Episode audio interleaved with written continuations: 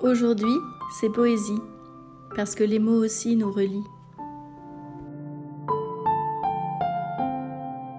Audace, pour Delphine. Elle est là, elle me grise, sensation exquise. Je sais que je vais y aller, reste à savoir quand.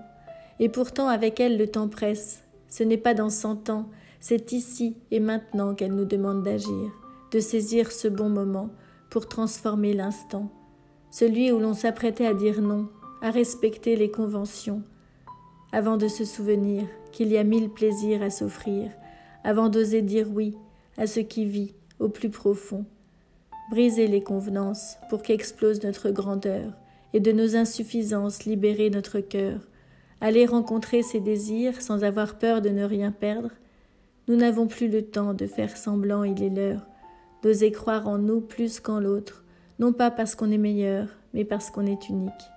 Et l'audace a ce pouvoir magique d'une cape de Superman.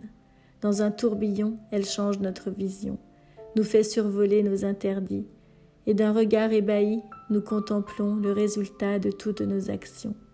Un degré suffit largement à modifier une trajectoire, et c'est parfois seulement ce qui nous sépare de notre propre histoire.